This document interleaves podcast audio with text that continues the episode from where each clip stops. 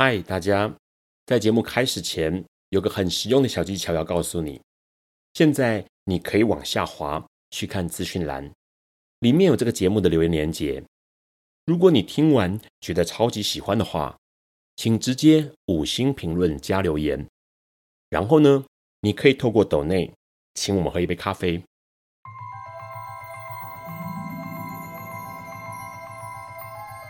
This is flaw. Alice is lost。尼采说：“没有事实，只有诠释。”幸好在本瓜的世界里，问题永远比答案重要。今晚，让我们一起。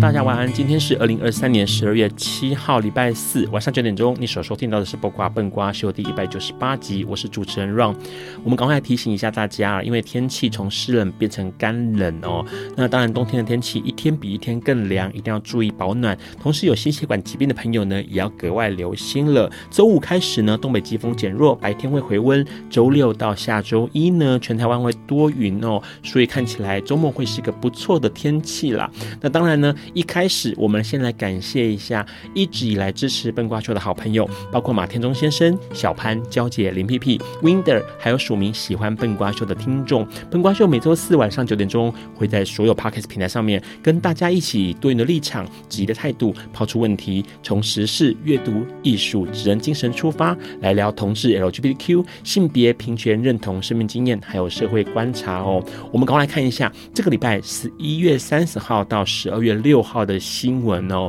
值得注意的是，在台湾十二月四号呢，立法院的设服还有卫环委员，他们对于人工生殖法部分条文的修正草案呢，来做出讨论呐。那台湾当然有几个重要的同志团体，也向政府提出一些呼吁哦。团体包括了彩虹平权大平台、台湾同志家庭权益促进会、台湾同志咨询热线协会呢，都向政府来提出一个声明哦。因为过去呢，单身女性的生育自主呢，其实在人工生殖法立法的时候就已经被讨论，但是没有被纳入。然后呢，到同性婚姻通过之后呢，符合现行人工生殖法条件的女同志配偶呢，也一直被排除在这个人工生殖法的适用范围之外了哦。那而且重点来喽，讨论很多年的代孕制度呢，在这个。呃，多次的讨论情况下，一直都没有把同志社群的生育需求放进来哦。但是问题是呢，单身女性。女同志配偶、代孕制度这三件事情是完全不同的议题啦，应该要个别的聚焦处理，而不是一个呃用一个人工生殖法来综合讨论哦，因为这样可能会拖慢人工生殖法修法的进度啦。相较于台湾对于性别或者是 LGBTQ 议题的尊重，俄罗斯就完全不是这个情况了哦。在十一月三十号呢，俄罗斯联邦最高法院呢裁决了。LGBTQ 运动人士会被定义成是极端分子哦，那这个情况就会有可能会让同志或者是跨性别的代表呢，诶，有可能面临到逮捕、被捕的情况，或者是起诉的情况哦。因为其实呢，这几年下来，俄罗斯对于表达性取向或者是性别认同的限制越来越多了，包括呢，立法禁止宣扬非传统的性关系。OK，除了这个之外呢，也禁止在法律上或透过医疗方式来更辨你的性别哦。联合国人权事务也呼吁俄罗斯当局立即废除不当限制人权捍卫者工作、歧视 LGBT 民众的法律哦。那其实俄罗斯会有这样的情况，都是因为总统普丁长久以来一直试图宣传俄罗斯是传统道德价值的捍卫者，那跟西方是截然不同的。明年二零二四年三月哦，就是俄罗斯的总统大选了，那也是普丁他要追求第六届连任的情况哦。在这个俄罗罗斯宣布 LGBT 运动是极端分子极端主义之后的不到四十八小时。呃，俄罗斯的安全部队呢，突袭了莫斯科各个地方的同性恋俱乐部，还有酒吧这些场所啦。这种情况其实是开民主的倒车，很多人都相当的担忧哦。除了俄罗斯的消息呢，十二月十号就是世界人权日了。国际特赦组织呢推动了一个活动，这个活动叫做写信马拉松。相信很多朋友们在 YouTube 上面都会看到写信马拉松这个活动的广告哦。这个活动的内容就是用写信的方式来声援。人权议题，那当然写信的方法就有很多种，也许是实体的写信，或者是网络的写信。从十一月三号到现在，已经有一万多次的联署，还有信件达成哦。那写信的方式呢，就是到国际特赦组织他们举办的活动现场来做写信，或者是呢在网络上面写信。目前十二月二号、三号是台北场已经发生了，然后呢这个礼拜是十二月九号、十号是台南场。接接着十二月十六、十七是花莲场，十二月二十三、二十四是台中场，大家可以到现场去了解国际特色组织在为人权争取的事情，同时也提起笔来写一封信，改变生命。那当然，你不能到现场的话，你可以透过网络上面哦，你只要搜寻国际特色组织，就能在网络上面做联署以及写信的动作哦。今天笨瓜秀邀请到的来宾也是跟人权有非常非常重要的关系，因为他就是一位人权律师，同时也帮台湾争取到了非常重要的同性婚姻合法哦。亚洲第一尤美女与台湾同婚法案的故事，故事里头的人，哎，就是我们今天的来宾尤美女律师立伟，他要跟我们聊一聊他争取人权的故事，还有关于台湾同婚法案的故事。我们先稍微休息一下。有一天，亚里斯多德在河边洗脚，他看了看身边的学生，将脚抽出水面，再踏入河中，说：“此水已非前水。”另一位古希腊哲学家赫拉克利特也说：“人不能两次踏入同一条河中，因为无论是这条河或这个人，都已经不同，就如同历史上的今天。”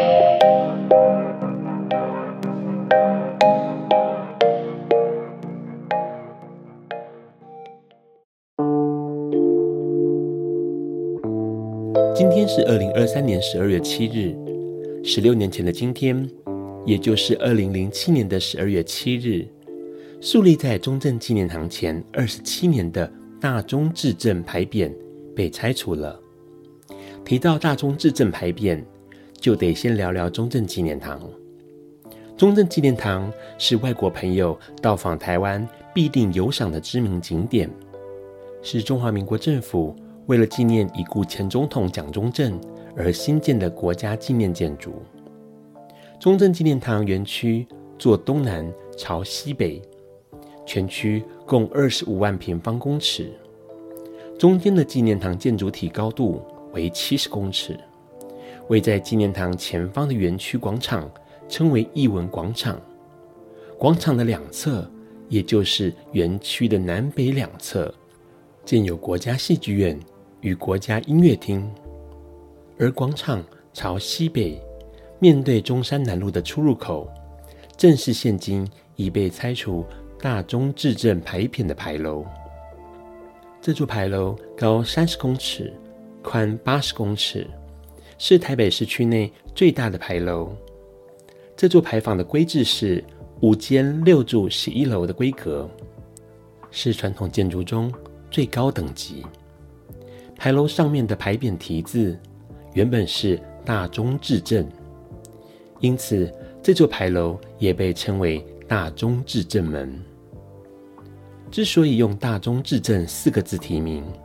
是因为这个地方原先建造是为了纪念蒋中正，而蒋中正最崇拜的思想家是明代大儒王阳明。王阳明在《讲学语录·传习录》中提到：“不知先生居已三载，处困养静，经一之功，故以超入圣城，粹然大中至正之归矣。”这段话指的是王阳明在贵州待了三年，养浩然之气，达到了非常沉静、精深。中正无私的水准。蒋中正将自己比作王阳明，认为自己退居孤岛台湾，和当年王阳明的处境非常相似，颇有王阳明政坛失利、落荒贵州的境遇。所以蒋中正告诫自己，只能在台湾修身养性，未来寻觅时机反攻大陆。一九八零年。中正纪念堂完工，成为纪念蒋中正的台北市著名地标。对外开放的第十年，一九九零年，台湾掀起野百合学运，学生集结在中正纪念堂前广场静坐，提出解散国民大会、废除动员戡乱时期的临时条款、召开国是会议，以及政经改革时间表。等四大诉求，中正纪念堂也因此成为社会运动争取民主自由的重要地标，是台北甚至台湾人的共同地景。又过了十年后的二零零零年，民主进步党总统候选人陈水扁、副总统候选人吕秀莲当选，成为中华民国行宪以来第一次政党轮替。也是中华民国政治史上第一次政党轮替，终结了中国国民党在台湾长达五十五年的执政。为了实行转型正义，台湾各地陆续进行去蒋化政策，消除蒋中正以及他的儿子蒋经国的威权象征，包括移除灶神崇拜的蒋中正铜像。或修改各种以中正为名的偶像崇拜地名、机构名。二零零七年的三月二日，中正纪念堂改名为国立台湾民主纪念馆。当时负责中正纪念堂的主管机关教育部部长杜正胜，依照国立台湾民主纪念馆组织规程，移除正面牌楼上“大中至正”匾额。改挂自由广场。十二月七日上午九点四十三分，施工吊车缓缓升空，开始进行拆除。现场支持拆除与反对拆除的民众，隔着警察人墙对峙。现场听到最多的声音是“威权滚蛋，民主自由”。下午三点八分。园区内侧“大中至正”四个字拆除完毕，接着拆除外侧另外四个“大中至正”。历时七个多小时之后，外侧四个字终于在下午五点二十六分全部拆除完毕。那一刻，竖立在中正纪念堂前面二十七年的“大中至正”牌匾，正式从台湾人的生命中。结束他的任务，而台湾人也从这一天起，从威权统治中觉醒，迎向属于自己国家的民主及自由。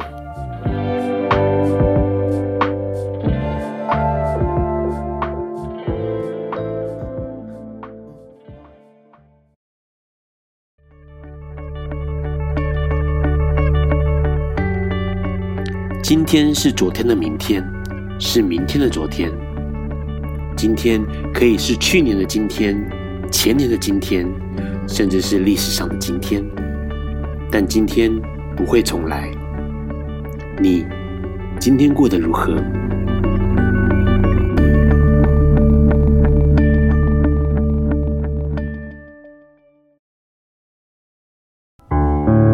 欢迎持续收听《播瓜笨瓜秀》哦。今天呢，很开心能够邀请到我们的来宾啦。有趣的是呢，其实 Ron 在做这一次的节目的历史上的今天，大家可以听到哦，在二零零七年大中至正的牌匾被拆除了，就是在今天哦，就是我们的十二月七号的这个日子哦。那当然，今天的来宾呢，也跟我们的，也许你可以想象到，跟转型正义、跟平权是有相当大关联的。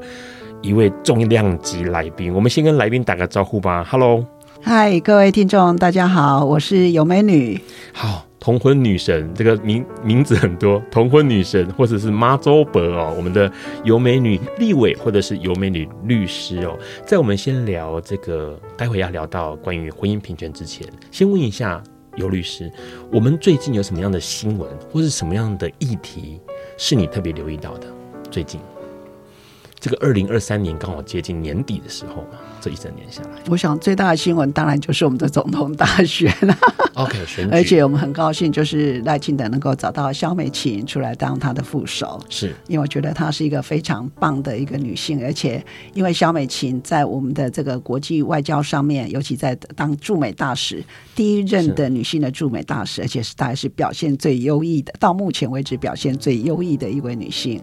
她之前。让没有记错的话，其实呃，对于早年做同志运动来说，有几个人物，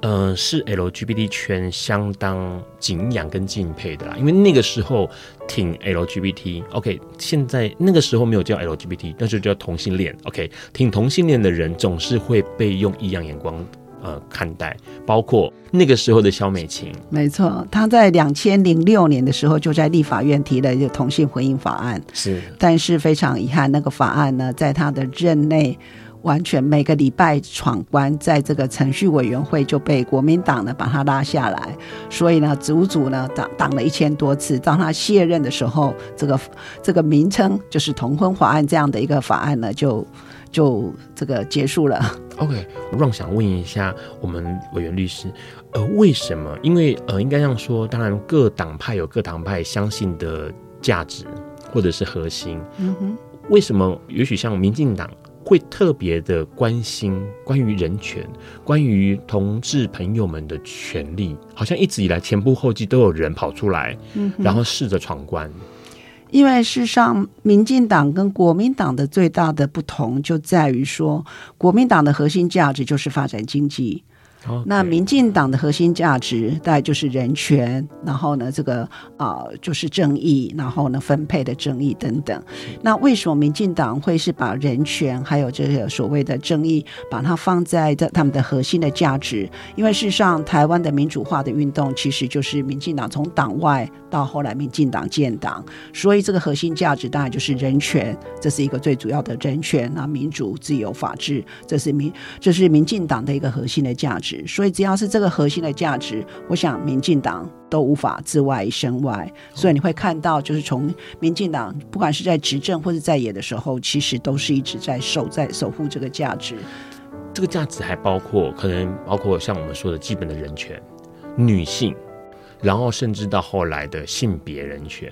然后甚至你可能想到的，也许跟动物、跟环境。都有关联，对不对？没有错，还有儿童啊，还有原住民啊、新住民啊，还有这些身心障碍者。那这些的公约，我们现在就是这我们已经签了五个公约。那这五个公约就是每四年要做国家报告，所以在去年的时候，刚好是这五个公约同时要做国家报告的时候。嗯、那我们我们就是把做国家报告，然后把国外的在联合国的这专家请到国内来来做这个呃 country report 的 review。所以呢，这些国外的专家。都非常的惊艳，尤其像说我们的罗政委、罗秉成、罗政委，他真的是从头做到尾，然后呢有问必答，然后没有做到的他就坦诚的说我们这个没有做到，所以我们下一次努力的。所以各国都非常惊艳，说哇，跟他们在审各国的这报告，政府硬澳完全不一样。那当然这个。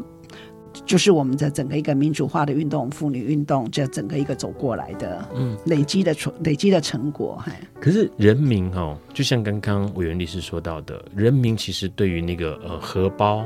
，OK，或者是经济，是很有那个捍卫或护卫的那个心态哦。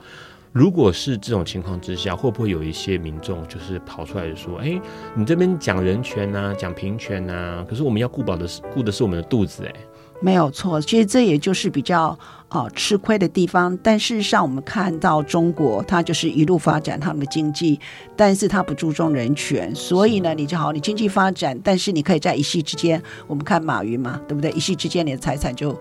成功了，哈。对。所以在这里就是说，当你的国家人权、民主、法治没有建立起来，你的经济的发展事实上只是集中在少数人的身上，不会是普世的，就是不会全体的人民共享，而是少数的人。他能够富可敌国。但是并不是所有的人都能够想到享受到这个经济的一个利益，经济发展的利益。那你必须，当然经济的发展跟这个人权，它是是必须要兼顾，就是必须要并行的。所以虽然我讲说，好，国民党跟民进党的核心价值不一样，但其实也不是说我只发展这个单独。就像说，民进党其实也不是只讲人权。事实上，你会看到我们的经济在这一次我们的我们的这个股股价，对不对？长年以来是最高点的。那我们的这个整个一个投资。贸易等等也都是历来最好的，所以事实上，你只有在一个人权还有分配的争议的这样一个基础上面去发展你的经济，它才能够跟这整个一个环境共荣，而且是一个永续的发展，而且是全民共享经济利益。那这个是非常重要的，那这个也才是民进党的一个核心价值。而且如果说因跟果的关系的话，让会觉得你顾好那个因，啊顾好那个人权，顾好人民的感受，顾好人民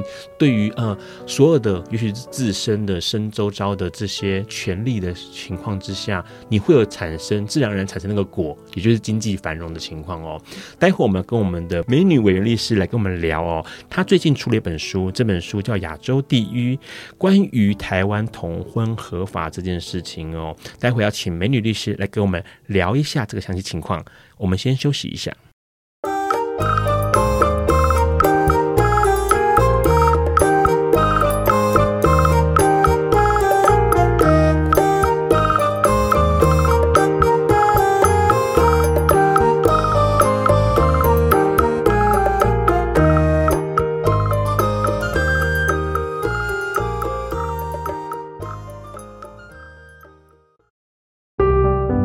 欢迎持续收听《八卦笨瓜秀》。刚刚我们先聊到了一件事情，其实人民的感觉很重要。那个感觉来自于哪里？来自于我有没有被尊重到？来自于我有没有跟大家一样是享有一样的权利过生活这件事情哦。今天我们的同婚女神，哎，给妈周伯立伟哦。呃，现在是美女律师哦，要来跟我们聊一聊她最近出了一本书，书里面讲到了很多事情哦。我们先请她跟我们打个招呼吧。Hello，Hello，各位听众，大家好，我是尤美女。好，这个现在称呼你委员或称呼你律师，其实都还是可以哦，因为我们的老朋友们都会想说，还是喊委员好好窝心哦。都可以啦，都可以哦。因为这样说，其实大家印象最深刻，当然是你在担任立委那个时候哦，真的是披荆斩棘，是想到了以前就是带着那个 那军旗，然后带头往前冲的情况哦。在做呃完这个同婚之后哦，最近都在忙什么事情？呃，因为我现在是全国律师联合会的理事长，那因为就是呃立委卸任之后，当然就回到自己的本业当律师。那因为刚好因缘机会，所以就当上全国律师联合会的理事长。是，那最主要的目的也就希望说让大家知道。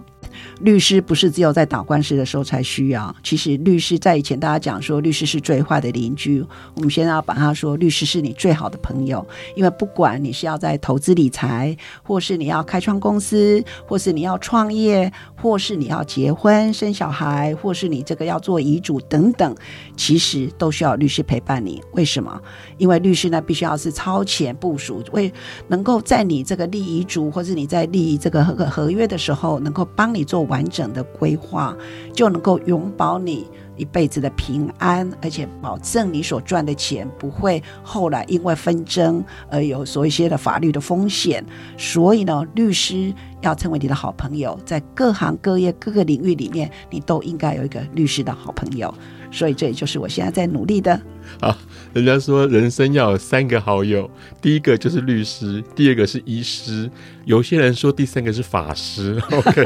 好，不管怎么样，好像生前身后都顾到。不过重点是生前，OK，我跟你说。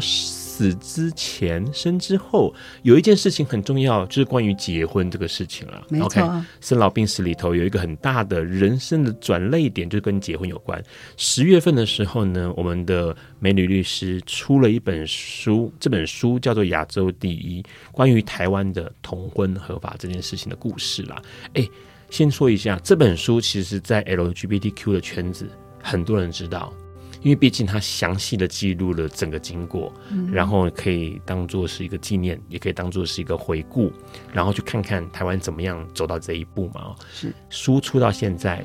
律师你自己的心情如何？我是觉得蛮开心的。我听到哪些回响？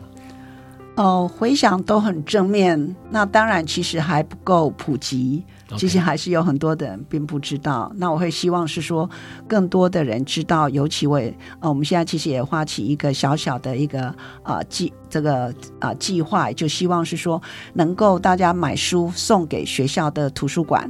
那让这些就尤其是偏乡的这些孩子也都能够接触到这本书，因为这本书非常重要的，它是记录整个同婚我们的。能够合法化这整个过程是怎么走过来的？那当然，我是站在一个立委的一个角度。那其实呢，说在同台湾成为啊这个亚洲第一就从合法化的国家，其实非常多的国家都非常羡慕。因为我刚从印度回来，我们去参加国际的呃亚洲亚洲的法学会议。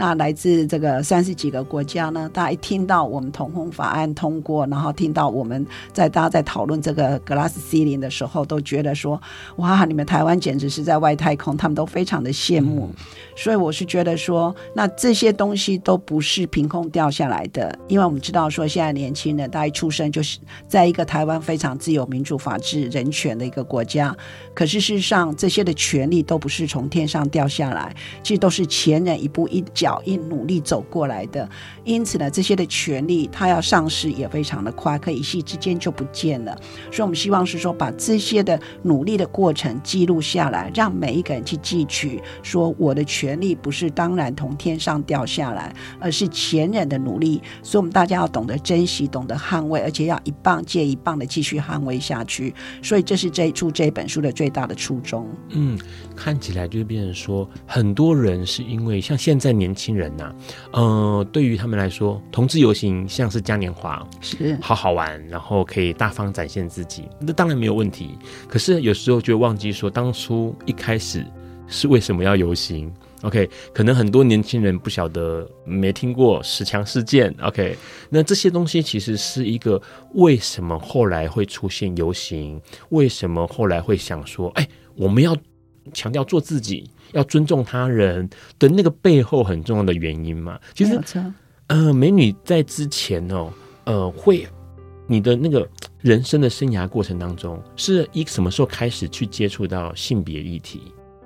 其实哦，性别的议题应该是说，从我从这个妇运开始，OK，因为事实上我们是成长在戒严时，生在戒严时期，也成长在戒严时期，所以呢，事实上那时候是根本不会有所谓的妇女意识的，然后所有的你也不会有独立思想，因为全部就是在政府的一个标准答案之下成长的。但是我很荣幸能够啊、就是接触到妇女新知，也就是台湾的妇运，其实就从我们的前副总统吕秀莲开始，她把妇运的种子带回来台湾。可是后来因为美丽岛事件，她进监了，所以后来跟她一起在啊，她也成立拓荒者出版社跟保护女专线的这些妇女朋友，她觉得说我们该做点什么。所以呢，从那时候开始，妇女新知就从这个所谓意识的觉醒开始，啊，出版了这个妇妇女新知杂志。然后呢，再接着呢，就是因为国父纪念馆的事件，让我们开始走上修法的道路。那后来因为彭婉如的事件，也让我们开始从这个街头开始走向政府，要求政府成立的行政院妇权会。那因为进入了行政院妇权会，我们也开始要求政府要依照联合国的消除对妇女切形式歧视公约，好让他把这个整个一个人权的一个公约的法案能够去签署，那变成啊，就是国家。每国家每四年要写一个国家报告，那把联合国的这些专家请到台湾来来 review，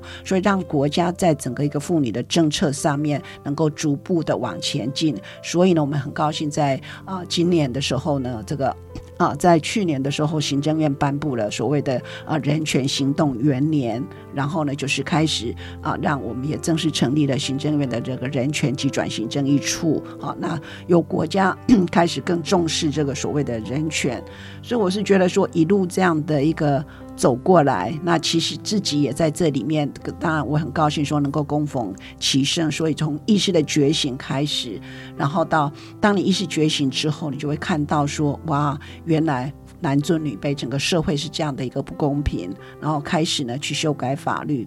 当然，在修改法律的过程里面，其实也是真的就是万这个啊。这个万箭穿心，但是其实后来，大家很多人在问说，诶，在这个同志议题的上面呢，你被骂成这样子，你为什么不会受伤？我就说，因为所有被该骂的都在呼运的时候都已经被骂了，所以那些那些用词遣字都是在呼运的时候其实都已经讲过了，所以现在呢，我可以笑一笑，就这边右边进来，左边出去，因为除非说他是有真的有建设性的建议，那可以作为参考，不然的话就当做耳边风，所以你就不会受伤。OK。所以是从妇运开始，其实那时候做妇运很辛苦哎、欸，因为台湾的应该说东方啦，男尊女卑，没错。然后所有的价值观、所有的社会结构建立，都是从男性体系去思考的，没有错。要去颠覆它，或者不要说颠，先不要说颠覆，光是质疑它就有困难的啦。所以我们都被戴了好多帽子。OK OK，比如说性解放啊、性泛滥啊什么等等，然后。很多的朋友，像我们扶轮社的朋友，就会说：“尤律师你很棒，可是我绝对不会让我太太跟你在一起。”怎么说？会带坏？会带坏。然后有一次开庭的时候，然后因为我处理离婚的案子，然后那个对照的当事人那个那个先生他自己有外遇，但是呢，他就跟法官讲：“自从我太太见识了尤美女，见识了妇女心智，我太太从此就变坏了。”对，那时候记得，要是让没有记错，好像有一些人还被冠上妖妇。或者是妖女这样子，因为就是你们好像拥有一些呃传统男性无法预测的能力，或者是某一些伎俩，然后那些伎俩或能力可能会撼动传统的男性价值观。这个就是以前的所谓的巫女，对，这件事情很有趣哦。然后重点就是同志运动其实也是紧贴着妇女运动起来的。从彭婉如开始，那个游行开始，陆陆续续同志朋友们也开始有意识到说，好像我们呃在弱势的情况之下，应该要为自己发声，为自己发声这件事情是不是很重要的？当然，因为要为自己发声的前提，你一定要意识的觉醒。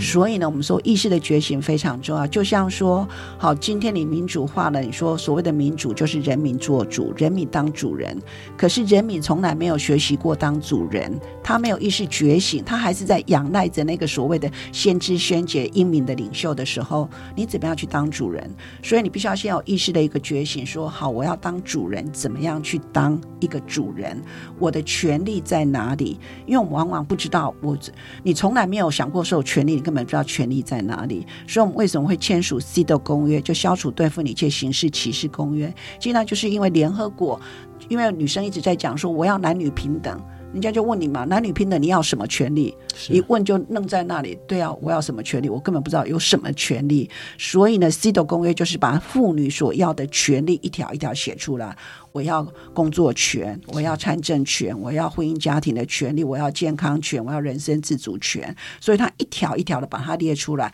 让大家知道说，哦，作为一个完整的人，我应该享有哪些的权利。所以，同样的同志的运动，也是第一个要先有意识的觉醒，说我作为一个同志，我不是对不对？我不是妖魔，也不是鬼怪，我也不是一个病人，一直要用的把我治疗，说我就是一个生病的人。我是一个正正常常的人，因为上帝造人，他就是把我。造成这样子，所以我当然享有我的权利。那我的权利又在哪里？那我们也看到说，为什么会去开始走上所谓的同志争取婚姻的？因为你会发现，说我所有的权利都是跟这个结婚结连接在一起。当你有了婚姻，婚姻以后所有的社会的所有的这些福利都是跟婚姻家庭结合在一起。所以我只要进不了婚姻，我就没有办法组成家庭，我所有的社会的权利就全部被剥夺。所以这也就是后来为什么会走上说，那同志也要争取同婚权。虽然很多的人他不见得想要结婚，但至少这是我的权利。我要不要结婚是我的事情，但是你不能够说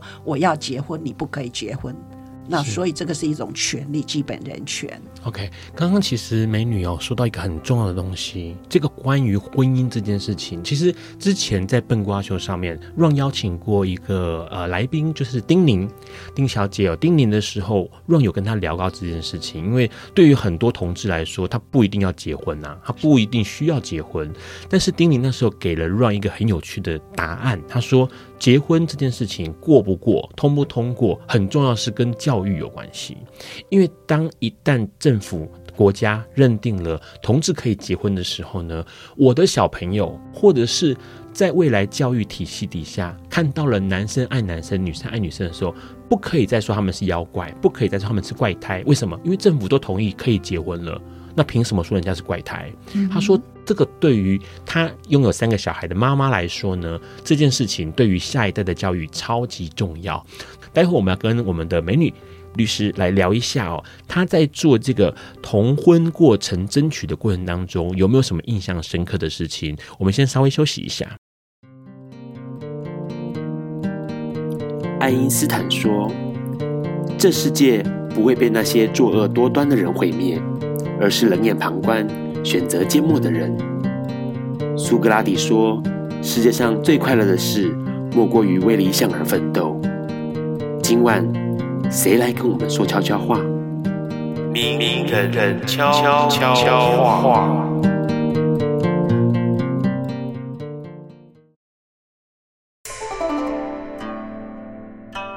大家好，我是诗人罗瑜伽。爱他一直总是形上的，不过相较于每一对同志伴侣那种死生契阔的爱，日常生活其实是无法避免的形下的让人畏惧。形上的烦恼在爱里面随着伴侣的生老病死而来，但是其实我们需要的是具体明确的法治，帮助每一对同志伴侣来处理这种形下的生活的难题。我们必须要在谈论爱的同时，去追寻一个简单的、容易的选项，让每一对同志伴侣可以替彼此做出医疗的决定，陪伴，一起变老，而不必害怕无论谁先走了，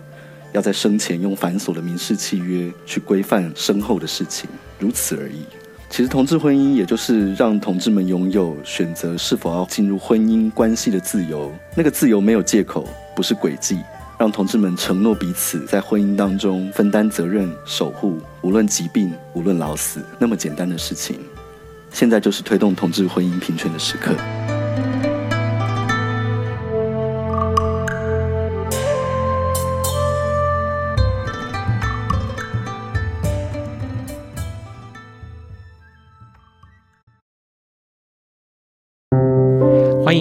续收听《播瓜笨瓜秀》哦。刚刚我们先跟我们的美女律师聊到了一件事情哦，润很想问一下，这个做不管是性别议题，不管是做妇女议题哦，其实都很吃力不讨好。你自己是一个做颠骨的人吗？就是对于让来说，让做同志运动，因为我就是一个很反骨哦，哪里不对劲我就要扭他一下，社会有问题就要扭他一下那种人哦。美女律师，你是个反骨的人吗？我的性格应该不是反骨，其实我还蛮蛮温顺的。OK，因为我们被在这个啊、呃、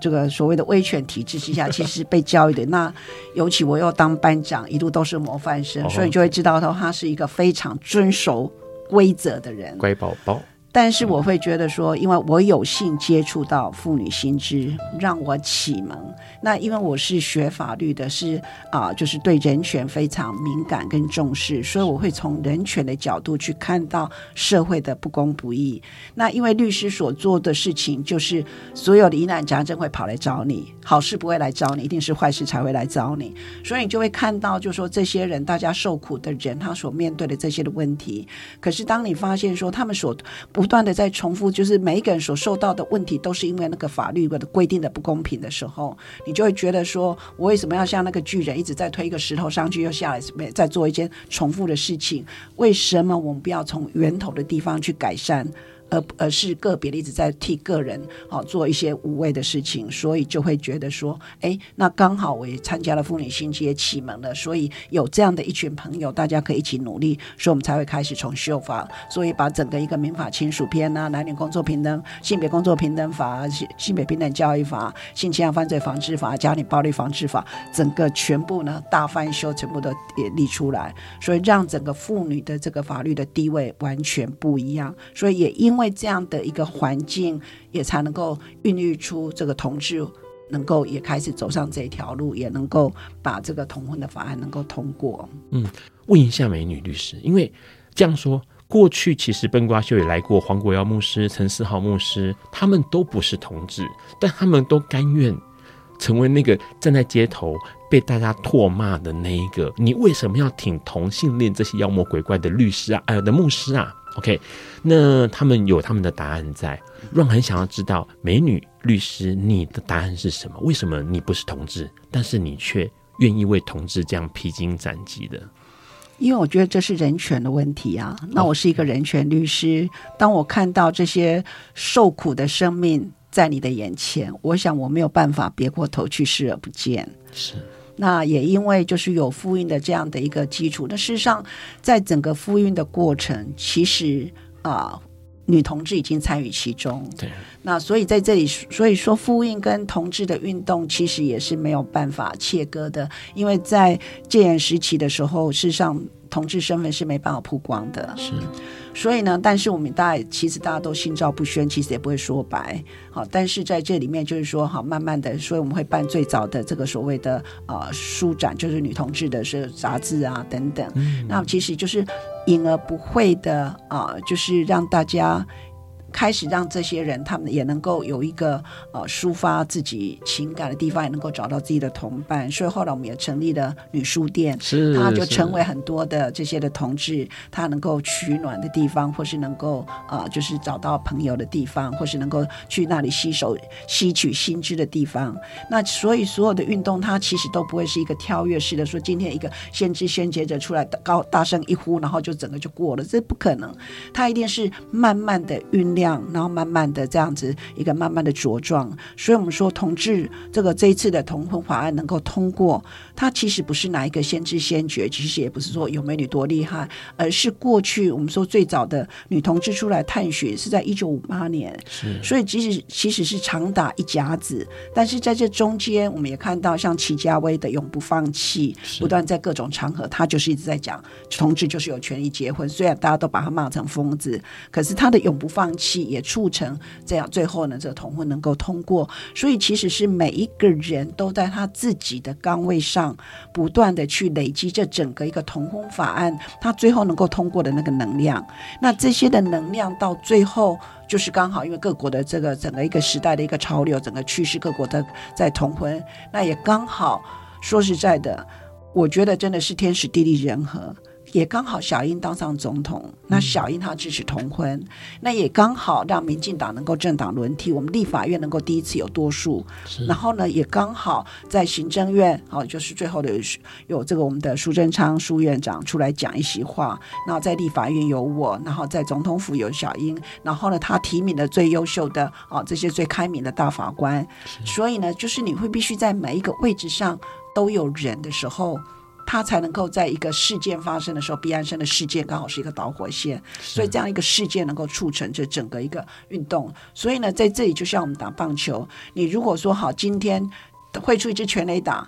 可是你上面四垒全垒都没人，没用，对不对？嗯。所以如果说好，我满垒，然后一支全垒打，那就过了。所以你什么时候能够满垒，最后有人能够挥出全垒打？我觉得这是非常重要，可是你要满垒，它绝对是各种能量的累积，它不可能凭空就满垒，这是不可能的。所以呢，我们就说所有的事情真的就是一步一脚印，好好的去累积能量，然后往。大家的理想，慢慢的去迈进啊！因为美女律师提醒了让一件事情哦，过去哦，在这个还没有这么多人公开可以挺同志的那个年代哦，政治人物挺同志的那个年代哦，其实同志社社群里面就有所谓的选举观察团，我们会去观察哪一位候选人是对于同志友善的。那好吧，可以推就推一把。好，然后推一把之后，看他能够帮忙做点什么事情，然后我们就开始努力的在布那个局，就像刚刚说的一垒、二垒、三垒、四垒要有人这样，所以印象很深刻。那时候二零一六年小英总统当选之后，我们所有的人，嗯，美女律师可能会知道，就是我们所有人是那个毛都紧绷起来，就是这四年一定要努力通过，一定要冲过去，因为下次会不会是民进党不晓得，可是这四年我们一定要把握机会。那个把握机会好辛苦，就是好，我们要营造所有的对的事情，因为要是冲不过，我们那时候我记得跟吕欣姐有聊过这件事情，就是要是冲不过，不知道何年何月才有这些呃天时地利人和的搭配。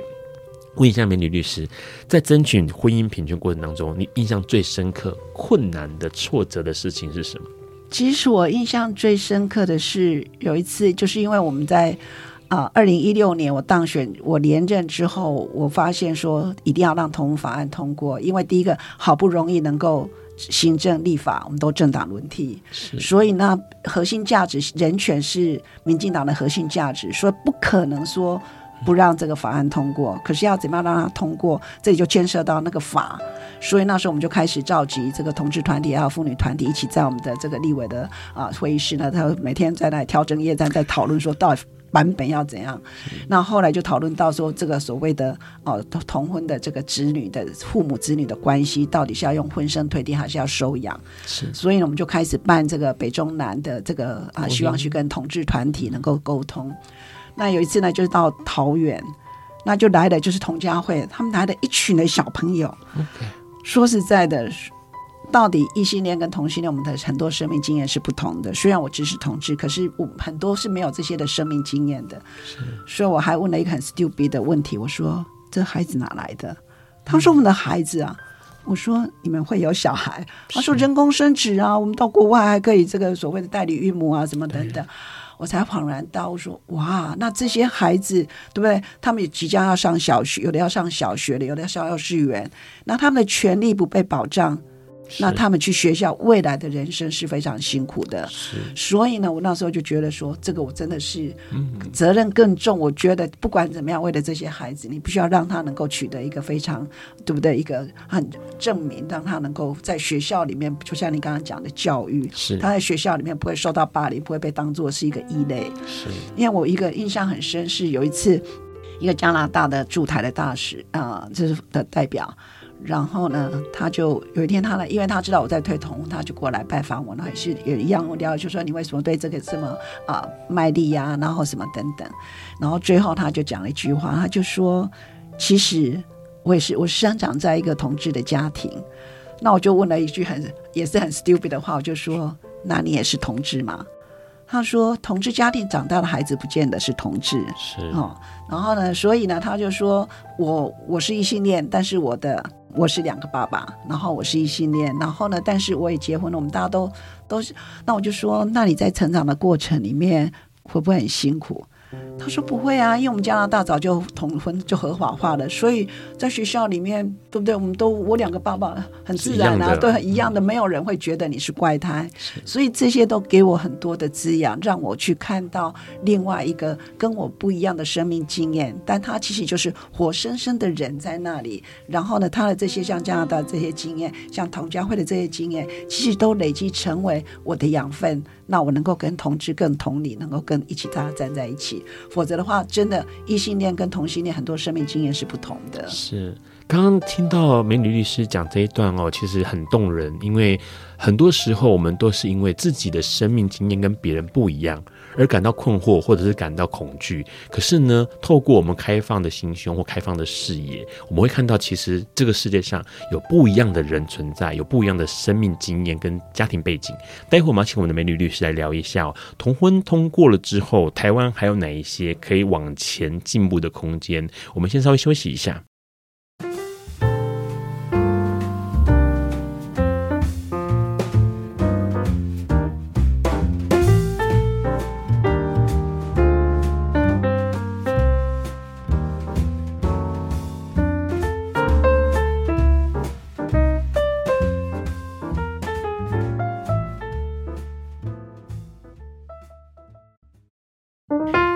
续收听《播瓜笨瓜秀》哦。刚刚我们的美女律师跟我们聊了很让人觉得嘿很有感触的一段故事哦。其实说实在，同婚通过了之后呢，好像还有一些事情应该可以继续往前的啦。想要问一下美女律师，我们现在目前同婚通过了，那在台湾来说，法律上面还有哪一些？您觉得，因为法律是您的专长，哪一些可以有一些变化或者改动，可以帮助 LGBT 有更好的，也许是更好或者更理想的生活？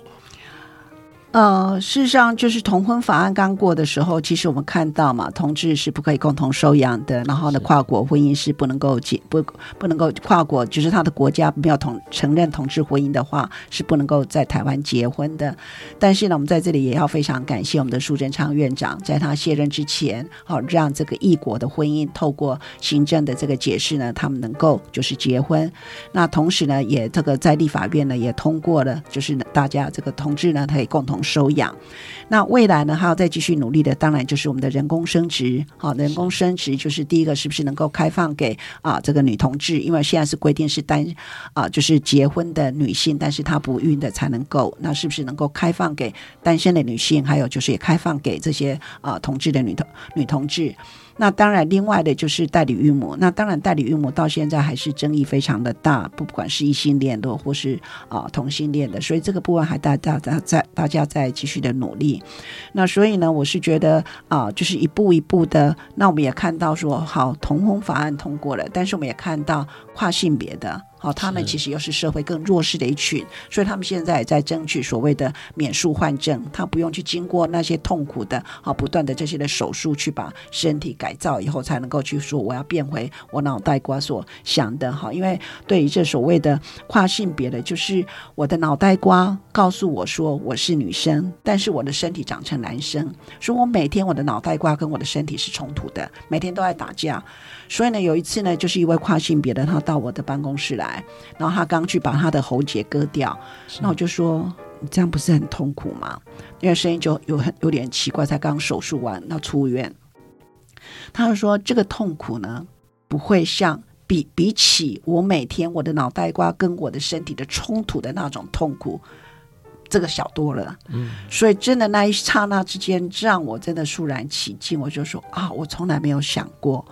我们都会觉得说啊，那你就对不对？你是你是女男生，那你你现在要想变成女生，你就去把它手术就好了。可是你没有想到说，那个手术有多少的过程，多少的痛苦，而他认为说这些的痛苦都不如他每天脑袋都要跟身体跟身体的这个打架的痛苦。所以这也就是为什么我们就突然之间你就一下子被点醒了，说哦。这也就是为什么跨性别的他要去争取他的身份的认同。所以我相信我们台湾说，台湾最最美的是人，在同工运动的过程里面，虽然说大家好像非常的剑拔弩张，是因为很多的人他真的是没有同志的生命经验，他也不了解，所以呢，因为不了解而恐惧，因为恐惧害怕而而口出恶言。对于美女律师来说啦，同婚过了之后呢，我们刚刚提到了有些东西可以继续往前，因为还有很多的空间。那政府或者是像学界、企业，有没有什么可以往前迈进的？您自己觉得？其实为什么要出这本书，也就希望是说，尤其像说企业界，我们当然也拜这个所谓的这一波的 Me Too，然后因为都发生在很多的企业界。因为说实在的，我们的性别工作平等法已经通过，对不对？二三十年了，然后呢，所有企业也应该都要防止工作职场性骚扰。但是你会发现，事实上土法不自己之前，很多的企业觉得说啊都没有发生，都没有人来跟我申诉。事实上是人家根本不敢讲。所以在这一波的 Me Too 也，我是觉得我是把它定。因为成为就是是一个是文化的运动，也让大家开始知道说，你企业必须要提供一个友善的环境。那如果你企业主本身就大大老板本身你自己就是那个咸猪手的话，你可能就会被检举到这个所谓的劳工局，由政府机关来做调查。是，所以企业主也开始意识到这个部分。那现在在整个联合国这所谓的永续发展里面，所谓的 DEI，好，D 就是 diversity 这个多元，那 E 就是平等公正，然后呢，I 就是需要包容。那这个呢，也成为各种企业的一个非常重要的，他们要去啊遵守的这样的一个原则。那我觉得这个是正当时候，大家也开始去看到比我们更边缘、更边陲的这些的人，那他们同样的都生活在这个世界上，所以呢，我们应该更包容他们，然后跟大家都能够享有一个平等。那我们台湾社会本来就是非常的多元，所以让这些所有多元的人都能够各自啊，在这一块土地上也都能够享有他的尊严，维持他的人格的尊严，也都能够共同去追求他人生的理想，能够去实现他的愿望。我觉得这个就是我们未来要共同努力的目标。嗯，像这一次哦，呃，比如说金马奖刚结束的金马奖，就好多片子讲新著民嘛，是去讲一些你可能之前模模糊糊印象的一些观念，可是让更多人可以看到不一样的生命哦。除了这个之外，除了企业啦、政府啦这些，同婚过后。美女律师，你觉得我们 LGBTQ 朋友们还可以持续关注哪一些话题？其实我觉得说 LGBT 啊、哦，就是 LGBTQ 的这个社群，其实一个非常重要的，你怎么样去跟？因为毕竟啊、呃，就说异性恋了解同志的，其实仍然是少数。是，所以如何透过文化的力量？透过各种的电影，然后呢，各种的这种像说你在 podcast 的等等，就是让这些的声音能够出去，让更多的人他能够放心，也能够包容，因为很多的不放心，其实来自于。他的误解，他的不知道，因为我们对无知是恐惧的，对不知道的东西我们是恐惧的，所以只要让他更多的了解，因为事实上说实在的，我对同志其实也不是那么了解，但是我有很多的东西其实是透过电影，从电影里面我去看到说，哦，原来他会面对到这些的困境，好，那当然也因为我是律师，所以会遇到一些的这些的案件等等，所以其实是从接触、从了解里面，你能够更多的同理心、更多的包容，所以我。是觉得说这个是我们呃同志社群可以再去努力的。那当然，另外的也就是说，我们怎么样能够资讯的一个落差，所以能够让更偏向的好这些的孩子，他不用去，即使法案通过了，但是他也不敢妻子，也不敢跟家里出柜，然后甚至在学校里面依然受到霸凌。所以我是觉得说，怎么样能够普及，让更多的人能够知道，能够听到，能够看到，然后也当当大家觉得说，哎，就是这样，这就是非常自然，他就是一个完整的人。那我们大家就是平常心，大家互互动。嗯，那我觉得这个是我们大家可以努力的。这也就是这本书哦，亚洲第一关于同志台湾同婚合法这件事情，这本书的出书的最终的目的嘛，希望能够让更多人看到。然后呢，因为书的内容讲述了整个过程，你可以去充分的了解到这件事情怎么样开始的，怎么样经过，然后怎么样获得这样圆满的结果。最后面想。想要请美女律师来跟我们讲一讲，对于所有 LGBT 朋友，你想要说的内心的话，算是给大家一个鼓励吧。呃，所有的朋友，当然我知道说法案虽然通过了，但是有些人仍然不敢跟家里出柜。是，但是我是觉得说，其实我很开心的一件事情是，刚法案通过的时候，我去参加这个同志的婚礼，大部分都是他带来，都是亲朋好友，但是没有父母。但是呢，最近呢，我去参加的婚礼呢，诶，双方父母已经出现了。我觉得这个就是一个非常令人开心的事情。那其实啊、呃，事实上我周边也有一些的同志的啊、呃，这个朋友或是父母。那后来发现说，其实很多的父母他其实早就知道了.只是大家都不知道要怎么样去开口。所以呢，有一次我参加一个同志的婚礼，然后他父母没来，我就跟他讲说：“那你没有让你父母知道。”然后说，我再想想。那我就跟他讲说，跟他举一个例子，就是我的我们家就是我我婆婆的帮佣。然后呢，因为当我小孩结婚的时候，在订婚的时候，然后他我在在介绍的时候，我就介绍，当然就是这位的外佣，就说他是某某人。结果他就非常的感动，他就写就是写了一段给我女儿说，我第一次被这样的。当做一个完整的人被介绍，那我会觉得说这很自然啊。然后他还讲说，因为他来到异国来帮忙，可是自己家乡的自己的小孩没有办法照顾，所以他的女儿后来成为医生，但是他女儿结婚的时候连通知都没有通知他，所以这是他一辈子的最大的遗憾。所以我就跟他讲说，也不要让你的父母最大的遗憾，就是当你结婚他不知道。我说也许你会回去试试看嘛。结果后来下一次他跟我讲说，哎，我回去跟我父母讲说，我今天去登记。结果他父母讲说。那什么时候请客？我就说你看嘛，你父母早就知道了，只是你们大家都不肯开口而已。是，所以呢，大家不要叠对叠，好好的回去沟通吧。OK，好，最后面想要跟那个美女律师分享一个让之前获得的一些讯息了。其实很多父母亲哦，呃，同志的朋友的父母亲，他们其实并不是担心自己小孩是同志，他们担心的是他未来孤单一个人。那那个孤单一个人，就是没有身边没有人可以照顾他，然后也许关于生病的、疾病的、关于呃遗产的这一些种种的事情，其实长辈们担心这个。那可是如果今天他们知道了同婚合法了，这一切刚刚说的，也许疾病的、健康的、遗产的这些都不用担心的时候，父母亲其实那个心头上的石头就可以放下了，因为他们最担心的其实这个地方。没错，而且他们是担心说将来会绝子绝孙，不会啊！现在同志透过人工生殖，你还是可以有孙子啊。是，所以要这是很重要，大家一起齐心努力哦。二零一九年台湾通过同婚合法，成为亚洲第一，这是得来不易，而且是大家一起努力的。当然，相较欧美，台湾在很短的时间内完成这件事情是相当幸运的啦。那当然，同婚之后呢，每个人都可以去想想想，关于性别平权，台湾还可以做些什么事情？是不是可以有更少的歧视，更少的骚扰？更多的尊重，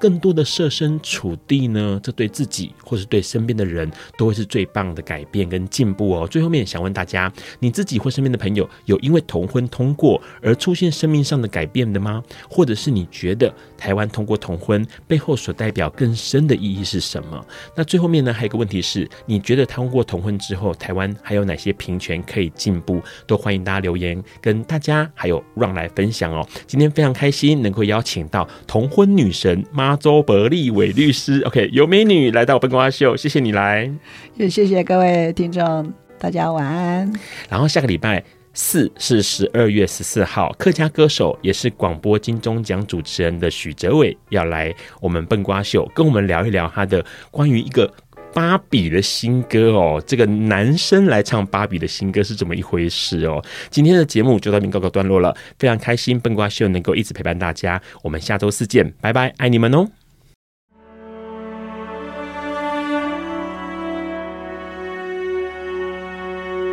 感谢收听本集节目，欢迎分享、评分、下载、收藏，并从你习惯的 Podcast 平台订阅笨瓜秀。此外，你的热情抖内也是对笨瓜秀的最大肯定，让笨瓜秀在未来的日子里能继续陪伴大家。